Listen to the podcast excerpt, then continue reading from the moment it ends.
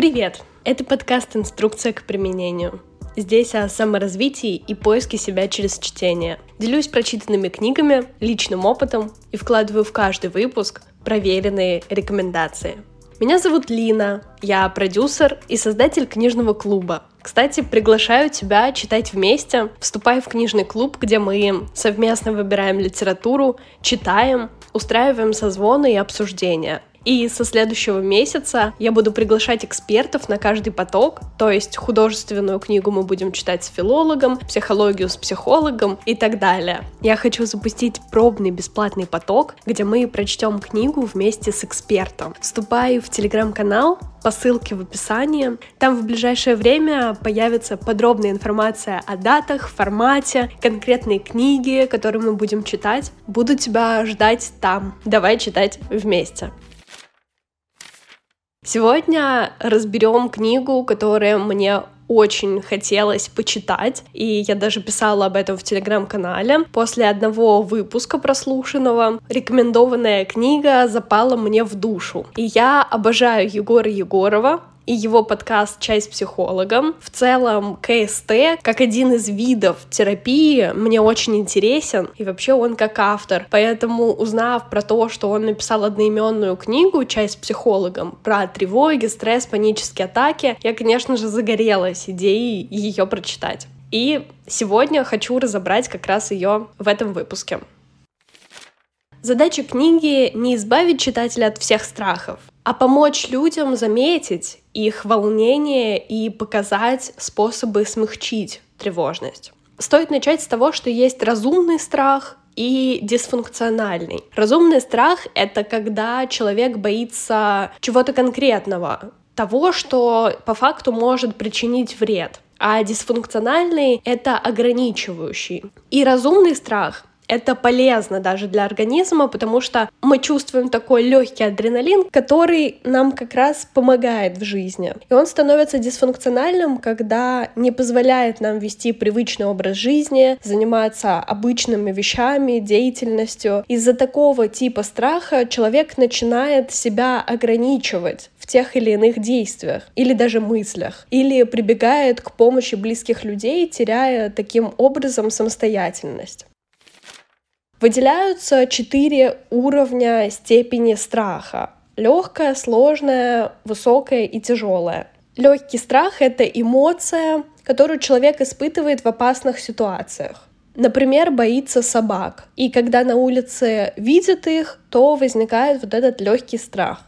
Средняя степень страха появляется не в момент возникновения опасности, а даже заранее. Если рассматривать тот же пример с собаками, то человек знает, что надо будет пройти через парк, где часто гуляют собаки, и он заранее переживает насчет того, как все это пройдет. Или если человеку нужно пойти к врачу, он заранее нагнетает и боится этого похода. Высокая степень страха является постепенно присутствующей субстанцией в психологическом пространстве. Из-за этого страха человек старается минимизировать количество выходов на улицу, допустим, потому что боится встретиться с собакой. Или не идет к врачу, даже если дикая боль, потому что ему просто страшно. И, конечно, тяжелая степень страха — это обрывание контактов и избегание любых опасностей. В основном тяжелый вид страха — это люди, которые часто сидят дома и запирают себя в конкретных условиях, такой ограничивающей зоне комфорта. Тревога — это беспредметный страх, а тревожного человека легко выявить, потому что он не может спокойно сидеть на месте. Тревога может быть результатом каких-то событий, но если она сохраняется на протяжении долгого времени, то это может быть признаком тревожного расстройства. Важно заметить, что многие люди сживаются со своей тревогой настолько, что она буквально становится чертой характера. Однако с тревогой можно справиться, даже если человек не представляет, как жить без нее. В этой книге рассматривались также панические атаки. Панические атаки — это возникающий страх смерти. И вообще они могут э, не иметь конкретной причины, а возникать в любой момент нашей жизни и сопровождаться различными симптомами. Важно понимать, что те, с кем случаются панические атаки, абсолютно нормальные люди. Это не сумасшествие, не признак какого-то отклонения. Просто психика перенапрягается и дает сбой. Симптомами может послужить головокружение, шум в ушах, нехватка воздуха, учащенное сердцебиение, проблемы со стороны желудочно-кишечного тракта. В таком состоянии совершенно непонятно, что делать это физические симптомы, а есть еще и психологические. Вот этот страх смерти, страх сойти с ума, то есть боязнь, что ты сейчас ведешь себя совершенно неадекватно и тебя посчитают сумасшедшим. И еще деперсонализация или дереализация. Ощущение, будто наблюдаешь за собой со стороны. Чувство, что все вокруг происходит не с тобой. Стоит сказать, что эта тема меня заинтересовала, потому что у меня были панические атаки и была деперсонализация в какой-то промежуток времени. Панические атаки случались дважды. Одна была очень страшной, неожиданной, потому что она была первой, и я не знала, как реагировать. Да и вторая тоже. На самом деле, как будто ты никогда не знаешь, что нужно делать в этот момент. Нет никаких конкретных действий, по крайней мере, я их не знала. Первое случилось, когда я ехала за рулем машины, выезжала за город, там не было фонарей, у меня была включена музыка, полумокрые волосы, потому что я вышла из душа, и меня пригласила подружка в гости, я такая, окей, спонтанно, классно, поехали. И я еду одна в машине к ней, и меня охватывает дикая паника. Во-первых, потому что на дороге темно, во-вторых, по навигатору будто постоянно одно и то же время. Как все произошло? Получается, у меня случилась паническая атака. Я ехала, ехала, я не могла остановиться, потому что там не было для этого места. Мне пришлось преодолеть весь путь, Потом, уже подъехав к дому своей подруги, просто расплакалась, посидела и поняла, что я не хочу об этом никому говорить. Сделала вид, что все в порядке, пришла, мы классно провели время, а на следующее утро все равно все эти чувства, эмоции сохранились где-то внутри, и я тот человек, которому очень помогает выписывание на бумаге мыслей. Приехав домой, я взяла ручку, листок и просто расписала все, что я чувствовала на тот момент. Я писала об этом пост в Инстаграм, полностью рассказывая свои эмоции, потому что хотелось как-то предостеречь людей и вообще поделиться своими чувствами. Как раз я взяла часть дневниковых записей и выложила. На тот момент я не знала, что это паническая атака, и как бы ничего с этим не делала, долгое время такого не повторялось. Но недавно буквально пару месяцев назад на меня накатила такая жуткая тревога в метро. Был час пик, огромное количество людей, душно, мое пространство нарушали люди, потому что они стояли вокруг, что-то говорили, и у меня темнело в глазах, я в прямом смысле ничего не видела, и в какой-то момент упала в обморок. Потом меня там посадила девушка, мне дали глицин, и все равно это ощущение тревоги не прекращалось огромное количество времени. Всю дорогу до моей станции метро, и плюс еще от метро, пока я шла до дома, я не могла успокоиться, у меня текли слезы просто ручьями, и я не понимала, что мне нужно. Воды, шоколад, дышать. Это было очень тревожно, и об этом я тоже написала в Инстаграме пост. Зачем? Мне тоже важно было поделиться как будто этой частью и предостеречь людей от таких же ощущений. Мне казалось, что ну, я не могу по-другому, я не могу не выложить. И это было даже не ради поддержки. Я не хотела вызвать переживания других людей, хотя когда ехала в метро, мне показалось очень нужным написать нескольким друзьям о том, что мне вот плохо в метро, чтобы они знали, что со мной случилось и где меня можно найти. Сейчас записываю это с улыбкой, но на тот момент это было ужасно пугающе, да и в принципе улыбка — это такая защитная реакция.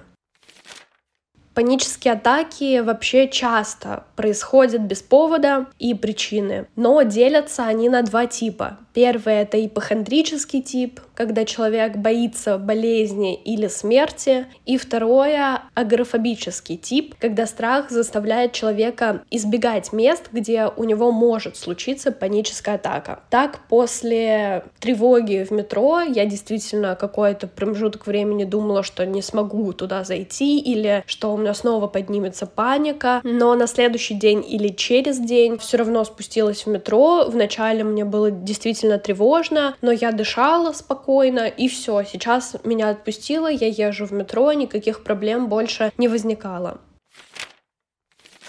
Все чаще в России популярным диагнозом становится ВСД, вегетососудистая дистония, и ее, к сожалению, ставят практически всем людям, вообще чуть ли не с рождения, и врачи все, что непонятно, засовывают под это определение. На самом деле такой диагноз не подтвержден, и во многих странах его вообще нет.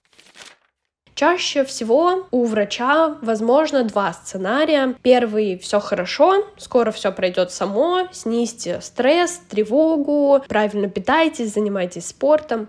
Либо второй вариант — проконсультируйтесь у психотерапевтов вам может сказать это терапевт, если расценит вашу ситуацию как серьезную. Он отправит вас к неврологу или психиатру, а тот назначит препараты или антидепрессанты. Но не всегда это нужно и правильно. Такое лечение, в принципе, может помочь, но чаще всего приводит к временному облегчению состояния, а в дальнейшем к ухудшению симптомов. На самом деле у меня еще до этого было примерно три раза, когда я падала в обморок. Не могу до сих пор объяснить именно конкретные причины. Но один из таких случаев, утром, когда я упала в обморок, родители повели меня по всем врачам, ничего толком мне не назначили и не сказали. Да, следите за питанием, случайно не беременны ли вы, снизьте свой уровень стресса, физическую активность и прочее. Очень частая история, частые советы. Что же делать? Стоит обратиться к терапевту, действительно узнать, все ли в порядке с организмом. И если с телом все хорошо, то идти к психологу. Тот вариант, который необходим, скорее всего как мы пытаемся справиться со своими страхами и сами того не понимая, лишь укореняем их. Первое избегаем. Чего мы боимся, мы просто стараемся это не делать отказ от общения, просмотра чего-то, выхода из дома. Но это не лечит причину, а лишь снимает часть эмоций и временно облегчает. Если в качестве метода борьбы со страхами вы выбираете избегание, то важно понимать, со временем оно будет гарантированно прогрессировать. Второе — это просьба о помощи. Иногда мы перекладываем ответственность на других людей или просим поддержку вместо того, чтобы справляться самостоятельно. И это про случаи, когда вам, например, страшно выходить из дома, и вы постоянно просите помощь кого-то. То есть вы ходите только с мамой или подругой. Третье — это замалчиваем проблему, не говорим из-за страха непонимания. И четвертое — рассказываем всем.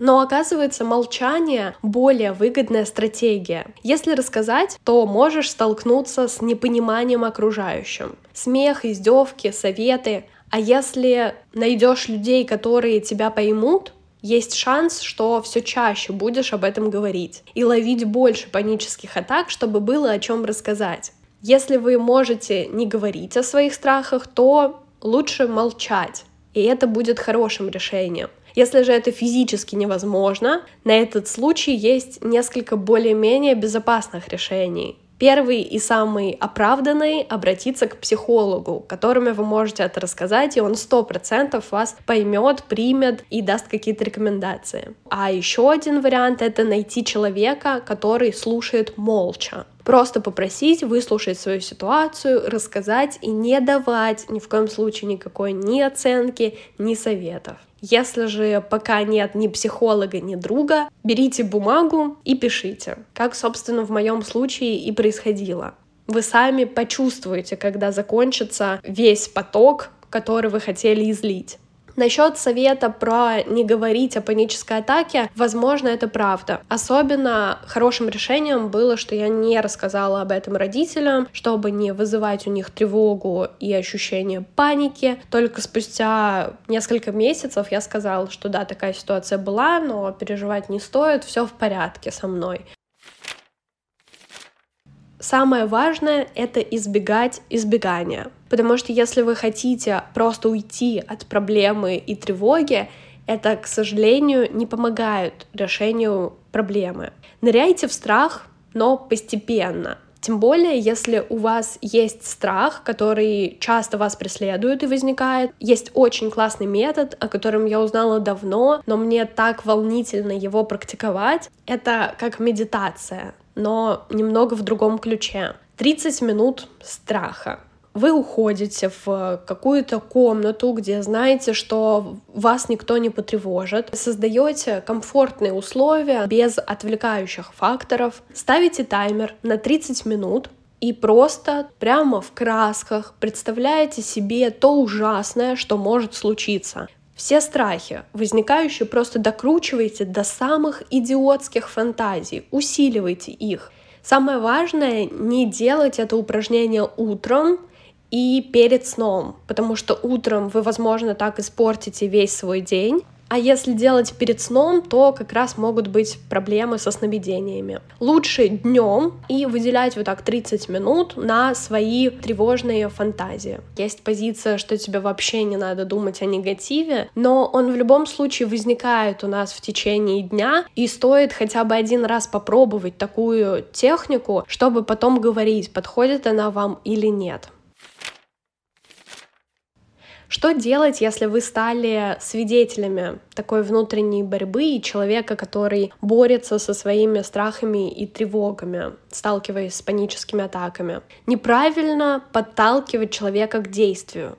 Сходи погуляй, поешь, что-то запрещать, советовать. Все это вызывает агрессию и вряд ли приведет к чему-то хорошему. Ругать, тоже плохая методика, ибо вы только усилите чувство слабости другого человека. Хвалить тоже вряд ли выглядит наигранно и никак не помогает. Отвлекать, обесценивать, запрещать, брать слишком много обязанностей на себя. Все это можно попробовать, но если не придает результатов, то, конечно, самая идеальная методика — это наблюдать, не вмешиваясь. Конечно, вы не можете изменить человека, и он сам должен дойти до своего спасения. И перейдем к самой важной части, что же делать в моментах, когда подступает тревога и паника. Самая классная практика — это дыхание по квадрату. Сначала вы делаете вдох, на несколько секунд. Например, образно в голове считаете до пяти. Потом делаете паузу ровно на такое же количество времени. Выдох и снова пауза. То есть, допустим, 5 счетов вдох, 5 счетов пауза, 5 счетов выдох, 5 счетов пауза. И так образно представляете себе квадрат. Кроме того, можно делать медитации. Тревожные люди живут на высоких скоростях, у нас много мыслей, много идей, мы очень яростно жестикулируем, используем мимику, постоянно в движении, и медитация, такое замедление не всегда помогает. Точнее, сложно к этому прийти прям сразу. Сесть и понять, что ты абстрагировался от мира и только дышишь. Если вам удается медитировать, это потрясающий результат. Медитация очень эффективна в борьбе со страхами. Но если нет, знайте, что вы такие не одни, и сто процентов все получится. Можно попробовать просто другие практики. У меня с медитацией тоже вначале были огромные проблемы. Я не представляла, как люди просто сидят без сопровождения. Я и сейчас восторгаюсь, потому что все равно предпочитаю включать сопровождение в наушниках. Мне как-то так проще сконцентрироваться, хотя бы на звуках. Если у вас не получается медитация, можно попробовать йогу. Но вам вряд ли подойдут направления йоги, связанные с погружением внимания в себя, если у вас возникают панические атаки. А вот что-то динамичное, возможно, силовое и желательно включающее в себя упражнения на баланс, это то, что надо. Стоит просто найти свой вариант йоги, их тоже огромное количество. Можно заняться серфингом, все, что связанное с водой, тоже очень расслабляет. Прогулка на сапах, просто, к сожалению, это не во все времена года можно можно делать, особенно в России. Здесь стоит пробовать техники, методики и формат абстрагирования от ситуации. Стоит заметить, что если человек испытывает хроническую тревогу и при этом выпивает несколько чашек кофе в день, то тоже возникают вопросики. Возможно, стоит потихоньку отходить от кофе и сократить хотя бы до одной кружки в день. Но не делайте это, пожалуйста, агрессивно, типа кофе зло, все, я сразу отказываюсь. Это опять же про избегание. Попробуйте постепенно и вообще прислушивайтесь к своему организму. Вызывает ли у вас кофе учащенное сердцебиение, панику? Потому что я начала замечать, что если утром мне пить кофе доставляет огромное удовольствие, и я себя чувствую хорошо, то в течение дня например, если я позволю себе еще одну чашку, то у меня возникает тревожность. Поэтому днем я стараюсь делать это редко, либо вообще не пить кофе. То есть смотрю по состоянию своего здоровья. Важно закончить рассказ об этой книжке мыслями о том, как найти психолога, который поможет. Вообще я записывала отдельный выпуск про то, как я искала своего психолога, и, возможно, вам тоже будет интересно послушать. Он один из первых. Я также прикреплю ссылку в описании. Но сейчас я хочу рассказать вам про подходы психотерапии, которые существуют, и, возможно, исходя из описания, вы сможете выбрать свой собственный. Всего три больших направления — это поведенческая психотерапия, психодинамическая и гуманистическая. Поведенческая имеет в своем арсенале средства, которые воздействуют на поведение человека. К ним относятся когнитивно-поведенческая, рационально-поведенческая и краткосрочная. Психодинамическая терапия ориентирована на работу с глубинными слоями психики, с прошлым, с причинами и следствиями накопления опыта. А гуманистическая терапия проповедует осознание ценностей, принятие ответственности за свой выбор, изменение жизненного пути, Сюда можно отнести логотерапию, клиентоцентрированную психотерапию и гештальт. Что психодинамическое, что гуманистическое изучают прошлое, которое привело к сложившимся результатам. Рассматривают, анализируют чувства, ощущения, сны, защиты, механизмы, ресурсы, ценности. Есть еще другие подходы, например, арт-терапия или телесно-ориентированная терапия, но они не очень эффективны будут по борьбе с э, паническими атаками, тревогами и стрессом. По крайней мере, автор не рекомендует пользоваться в таких случаях этими техниками для решения острых проблем, которые как раз обсуждаются в книге. И действительно подходов очень много. Непонятно, куда бежать и как вообще пробовать все это. Я бы рекомендовала почитать немного про каждый из подходов, а потом уже искать своего собственного. К счастью, огромное количество агрегаторов сейчас существует, где это можно сделать, или просто через знакомых. Не бойтесь пробовать. Действительно, поход к терапевту, я понимаю, это очень важный и волнующий момент, но сто процентов вы сможете найти своего, и это не страшно, если с первого раза не случится коннект. Свою терапию я начала с гештальта и, в принципе, и продолжила. Очень хочу пойти на КСТ и попробовать краткосрочную терапию. У меня интересен результат, процесс. Самое важное при получении психологической помощи — это доверие к терапевту. Вы должны располагаться к этому человеку. У меня тоже было такое, что я ходила к терапевту и не рассказывала какие-то моменты, потому что боялась осуждения, что она меня неправильно поймет. Просто будто не понимала, что терапия — это то место, куда ты можешь выносить все. Это тот человек, который не должен тебя осудить ни за какой из твоих поступков. Человек, который априори нас принимает и дает эту поддержку. В книге в конце еще было несколько упражнений, которые я делаю постепенно. Их, по-моему, четыре. Про них более подробно я расскажу уже в телеграм-канале на который вы можете подписаться. Там же буду ждать обратную связь по выпуску. Интересно, есть ли у вас какие-то страхи, фобии и был ли опыт панических атак. Оставляйте комментарии на выпуск в телеграм-канале, ссылка будет в описании. И там еще больше мыслей из книг, и просто моей головы, а также анонсы новых книг, выпусков и подборка с дополнительными материалами по сегодняшней теме. Спасибо за прослушивание, подписывайся на подкаст, ставь оценки, пиши комментарии. Услышимся на следующей неделе. Пока-пока.